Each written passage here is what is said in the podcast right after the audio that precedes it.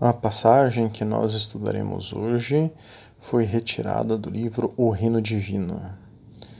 Shernazin diz: Sim, estamos vivendo em uma época em que esta liberdade inútil e prejudicial dá mais poder, mais autoridade aos nossos egos e todos dizem: Eu sou um profeta, ou eu poderia ser um profeta, ou eu posso falar como um profeta fala, ou posso pensar como eles pensaram e desejam que as pessoas, né, o ego deseja que as pessoas sigam o seu caminho.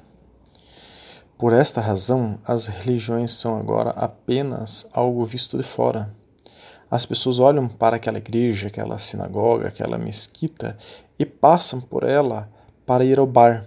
Sim, não há necessidade de nós. O que é esta igreja? O que é essa mesquita? O que é aquela sinagoga? Devemos ir a bares e baladas. Quem está comandando essas pessoas? O que as comanda, exceto seus egos? Seus egos estão dizendo isto porque o ego nunca encontra diversão em uma mesquita, sinagoga ou igreja. Por isso, agora em nossos tempos, as religiões são simplesmente uma formalidade Embora Deus Todo-Poderoso nunca deixe seus servos sem abrigo contra seus egos, contra Shaitan. Nós temos estudos sobre o ego e temos estudos sobre Shaitan. Quem quiser pode nos solicitar estes e todos os estudos que nós mencionarmos aqui hoje. Então, continuando, Sheikh Nazim diz: deve sempre haver um abrigo para aqueles que estão é, sempre pedindo proteção contra os demônios. Isto é justiça divina. A justiça divina faz este abrigo para todos, para que, se alguém fugir dos demônios, fique sob proteção. Então, nós temos estudos sobre o que é justiça divina e temos também é, estudos sobre proteção. Então, a síntese aqui é que as pessoas não estão mais interessadas na religião, não frequentam os espaços da religião, no caso do Islã, as mesquitas. Como não estão interessadas e não frequentam, também não têm a proteção de Allah subhanahu wa ta'ala, Deus glorioso e exaltado. Por isso também, esta é uma das razões do mundo estar é, neste caos em que está. Mas quando o muçulmano é obrigado a ir à mesquita? Hoje estudaremos o Jumá e as orações e perdão, outras ocasiões que são indicadas que o muçulmano, a muçulmana vá à mesquita. A oração de sexta-feira, ou salat em congregação, ou salat jum'ah, é uma oração, um salat, que os muçulmanos realizam todas as sextas-feiras, depois do meio-dia, no lugar, no horário né, do salat zuhur. Para todos os muçulmanos homens que não sejam incapazes, é obrigatório ir ao Jum'ah nas sextas-feiras. Na escola de Fiqh Hanafi, quer dizer, na escola de jurisprudência sunita tradicional Hanafi, acredita-se que a presença do, do governante ou de seu substituto é necessária para tornar é, o salá obrigatório para as demais pessoas. A oração na sexta-feira não é obrigatória se nenhum deles estiver presente. Então, esta é, lei né, da jurisprudência Hanafi se aplicaria para países que os governantes são muçulmanos. Mas, como não é o nosso caso aqui no Brasil, devemos seguir a jurisprudência das demais madhab de fiqh, quer dizer, das escolas de jurisprudência, como as escolas Shafi, Malik e Hanbali, não prevêem em suas jurisprudências nenhum significado quanto à presença do governante, logo é obrigatório para todos os muçulmanos homens que não são incapazes estarem na mesquita. De acordo com a história do Islã, e os hadith, o hadith relatado por Abdullah bin Abbas e dito pelo profeta sallallahu alaihi wasallam diz que a permissão para realizar a oração na sexta-feira foi dada por Allah subhanahu wa ta'ala antes da Égira, quer dizer, antes da saída do profeta Muhammad sallallahu alaihi wasallam de Meca a Medina. Mas as pessoas não conseguiram se reunir é, e realizá-la. Por quê? Né? Abrindo parênteses aqui no hadith do profeta, porque os muçulmanos eram perseguidos em Meca, né? no início do Islã. O profeta salam, escreveu então uma nota para Musab, uma ira, que representou o profeta salam, em Medina para orar duas racas em congregação nas sextas-feiras, isso é, fazer o Jum'ah. Então, após a migração do profeta sallam, em Medina, o Juma foi liberado por ele. No Corão, há uma sura, né? Sura Al-Jum'ah, sura 62 do Corão, que é a sura que trata sobre é, a oração em congregação das sextas-feiras. Então, na Sura 62, Ayah 9 e 10, aparece o seguinte: Ó vocês que têm fé, quando a chamada for feita para a oração na sexta-feira, corra em direção à lembrança de Deus e deixe todos os negócios. Isto é melhor para você, se você souber. E quando a oração terminar, disperse-se pela terra e busque a graça de Deus. E lembre-se muito de Deus para que você possa ser feliz. Vejam que bonita essa passagem do Alcorão, dizendo que as pessoas devem ir para o Juma na sexta-feira. É, ir para o Juma deixará a pessoa feliz. E também aqui, é, no final desse hadith, perdão, essa passagem do Alcorão, diz: E lembre-se muito de Deus para que você seja feliz. Então, quer dizer, vá ao Juma nas sextas-feiras, faça muito zikr que isso é, tornará a pessoa feliz. Narrou, né? Agora vamos ver um hadith, um dito do profeta Muhammad sallam, narrou Abu Huraira que o profeta sallallahu disse: Em todas as sextas-feiras, os anjos se posicionam em todos os portões das mesquitas para escrever os nomes das pessoas cronologicamente, ou seja, de acordo com o horário de sua chegada para a oração do Juma. Né? E quando o imã se senta no púlpito, eles dobram seus pergaminhos e se preparam para ouvir o sermão. Esse é um hadith Sahir al-Bukhari, autêntico, forte, Bukhari, livro 2, página 13, hadith 51. É, vejamos um outro hadith né, que mostra é, o porquê do Juma ser na sexta-feira o profeta Muhammad sallallahu alaihi wasallam disse: "O melhor dia em que o sol nasce é a sexta-feira. Nele Allah criou Adão Nele Adão wasallam entrou no paraíso. Neste dia foi expulso. Então Adão foi expulso do paraíso numa sexta-feira também, né? E a última hora não acontecerá em nenhum outro dia diferente da sexta-feira. Isso é um hadith Tirmizi. Então quer dizer que o dia do juízo será numa sexta-feira também. Temos estudos sobre o dia do juízo. Mas como é o Juma? Né?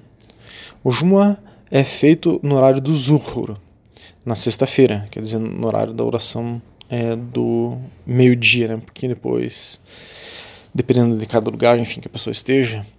Primeiro, no Juma é feito o Hutba, um sermão mais técnico nós temos um estudo que trata sobre todos os tipos de sermão, de discurso, de palestras no Islã. Né? Então, o Hutuba é um sermão mais técnico. E logo após o Hutuba é seguido por uma oração congregacional, que é um salá, enfim, de duas racas, liderado pelo imã. Não deve haver um intervalo indevido ou alguma ação irrelevante entre o sermão, o Hutuba, e a oração, o salá. O Hutba deve ser preferencialmente em árabe, especialmente a passagem do Alcorão, que deve ser recitada no sermão. Caso contrário, deve ser dado na língua compreendida pela maioria dos fiéis presentes.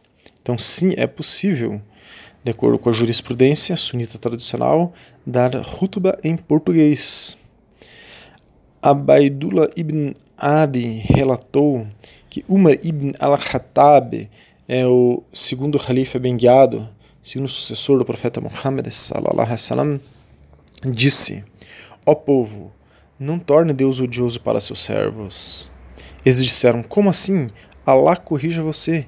Umar disse: Se um de vocês é um imã e ele prolonga a oração com as pessoas até que o que está nela se torne odioso para as para as pessoas. E se um de vocês se senta para dar uma palestra e prolonga para as pessoas até o que está nela se torne odioso para elas. Este é um é, hadith né, de Umar, é, Suab al-Iman, número 7657, é Sahir, autêntico forte. Então o profeta Muhammad, sallam, ele dava hutuba de 15 minutos. Nos estudos que nós temos sobre tipos de bayan, quer dizer, tipos de discurso no Islã, e no estudo sobre educar, como educar as pessoas, enfim, as crianças, seguindo o exemplo do profeta Muhammad, sallam, a fundamentação da Sunnah quanto a isto da brevidade, né, dos rutubas e enfim dos discursos.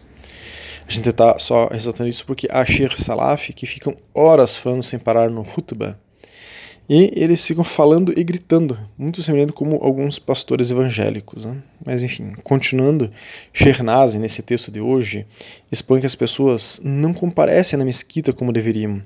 Isso é, muitas pessoas não vão ao Jumá, os muçulmanos, os muçulmanos no Brasil, deveriam fazer um esforço de estarem presentes na mesquita todas as sextas-feiras. Se em sua cidade tiver uma mesquita, né? Se a mesquita de sua cidade for coordenada por salafis, a indicação que nós damos é que a pessoa vá ao Juma, mesmo a mesquita sendo salaf, mas que ao término do Juma a pessoa saia, não se sente com os salafis, pois eles inverterão toda a religião na cabeça é, de quem os ouvir e é, dar crédito a eles.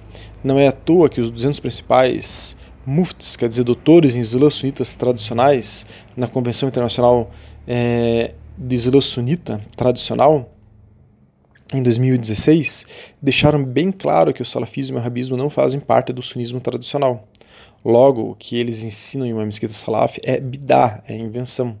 Então, um muçulmano, uma muçulmana livre deste mal do salafismo, não deve se sentar com eles após o Jum'a.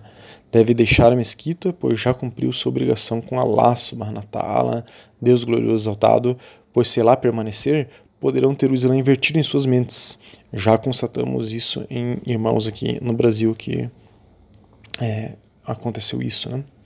Há cidades em que fazemos o Juma em Mussalas ou Derga, mesmo que haja uma mesquita salaf naquela cidade. Daí nós nos reunimos e fazemos em outro local. Aí podemos ficar a tarde inteira conversando de maneira mais livre. É um momento muito especial para os muçulmanos e muçulmanas, né? poder estarem juntos e conversando em congregação.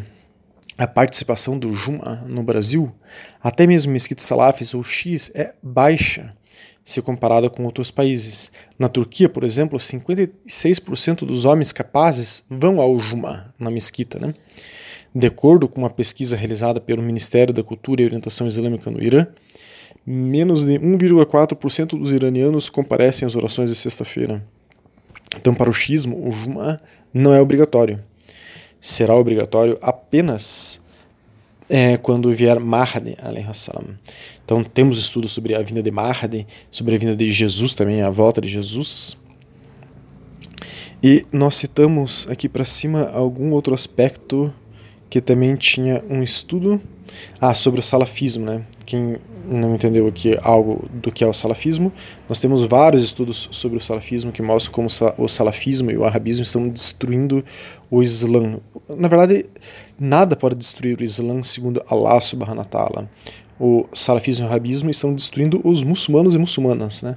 Porque o Islã será protegido por Allah subhanahu wa ta'ala até o dia do juízo.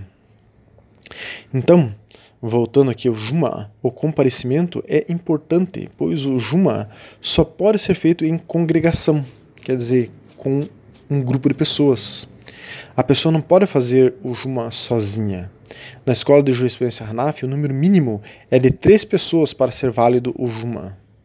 Então, o Juma é um momento é, em que o muçulmano, muçulmana, deveria estar na mesquita.